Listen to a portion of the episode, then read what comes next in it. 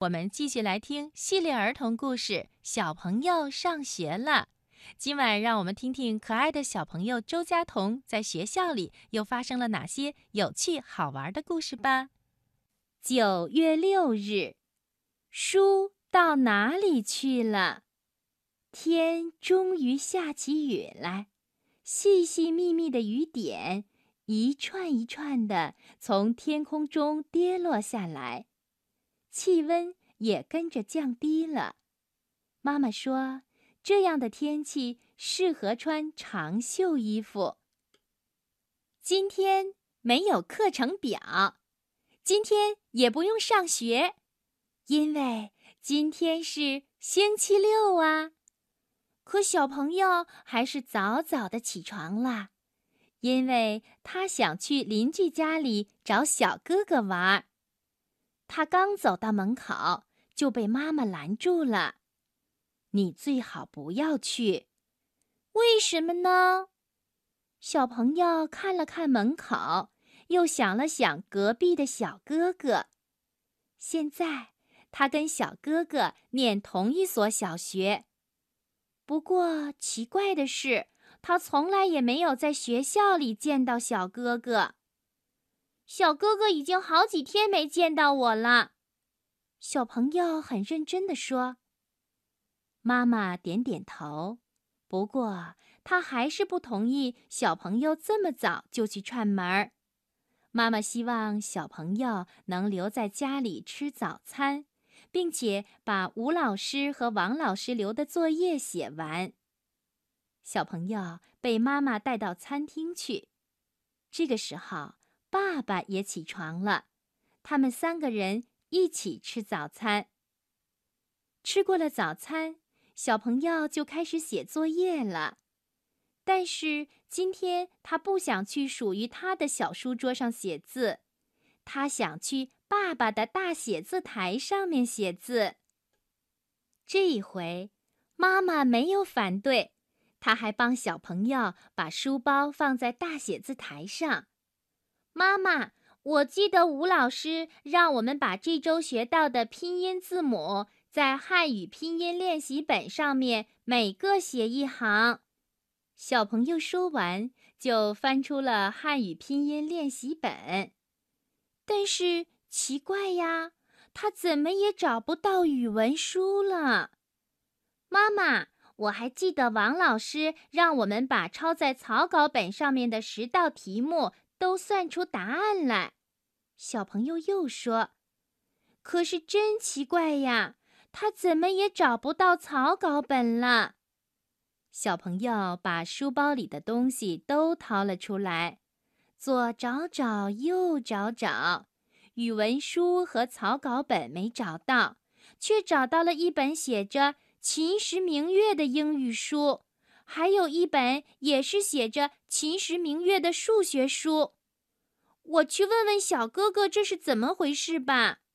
小朋友说完，又想到小哥哥家里去了，可是他妈妈还是把他拦住了。这样的事情不需要问小哥哥的，妈妈自己就能回答他。妈妈说。你跟秦时明月一定是互相拿错东西啦。听到这个，小朋友就有些泄气了。他嘟嘟囔囔地说：“怎么办呢？这该怎么办呢？”他想去找秦时明月，把拿错了的东西换回来。可是秦时明月的家在什么地方呢？小朋友想啊想啊。忽然想到了，秦时明月说过，他家楼下有一棵大杨树，还有他家住在三楼。小朋友把线索告诉妈妈，妈妈没说话，可是爸爸说话了。爸爸说：“楼下栽着杨树的楼房那么多，住在三楼的住户就更多了。”小朋友听爸爸这么说。哇的一声，哭了起来。他哭得很伤心，好像他的书和本子再也换不回来了一样。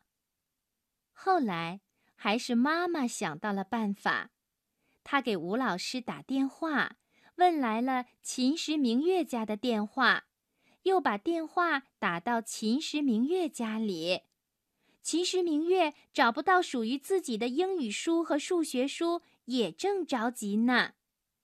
小朋友的妈妈和秦时明月的妈妈约定了见面的时间和地点，很快便把书本换回来了。小朋友看到他的语文书还有草稿本完好无缺，笑容重新回到了脸上。不过，当他再看到妈妈被雨水打湿的头发和衣袖，又觉得有些难为情了。九月七日，一点一滴在进步。太阳。从云层里跳了出来，又把天空照亮了，气温升高了。妈妈说：“今天可以穿短袖衣服。”今天，妈妈允许小朋友去找小哥哥玩一会儿。他高高兴兴地去敲门，多么巧呀！小哥哥刚好在家。小哥哥。请小朋友去他的房间里看故事书，这是他昨天从书店里买来的。他们一起翻着书，书上密密麻麻的字，有一大半都是小朋友不认识的。小朋友抬头问小哥哥：“你看这样的书啊？”“是的。”小哥哥点点头。可是它看上去很难读，小朋友开始为小哥哥担心了。但是小哥哥却不觉得这有什么好担心的。他郑重其事地说：“我马上就长大了，长大了当然要看有很多字的书。”他呀，现在已经觉得那些花花绿绿的画册。很小儿科了。小朋友也想长大，最好能在一眨眼的功夫长到小哥哥这么大。不过，这怎么可能啊？小朋友伸出手去，小心翼翼地摸了摸书上的字。这些字老师都教给你了吗？没有，都教过。小哥哥走到书柜旁边，拿出一本像小砖头一样厚的书来，这是字典。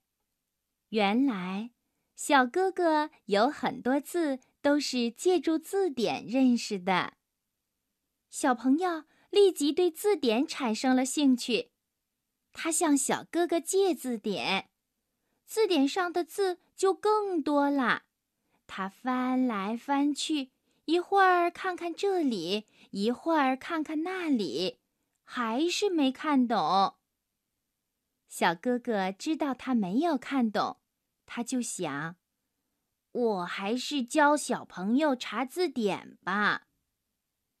这个时候，小朋友的妈妈走到房间里来，她是来送饼干和饮料的。她跟小哥哥的想法有点不一样。